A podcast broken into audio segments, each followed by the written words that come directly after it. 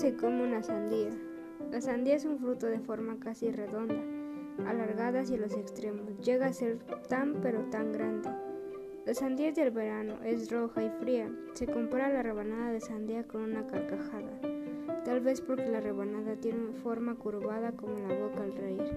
Su corteza es lisa y de color verde. Su pulpa es roja, jugosa, suave y dulce.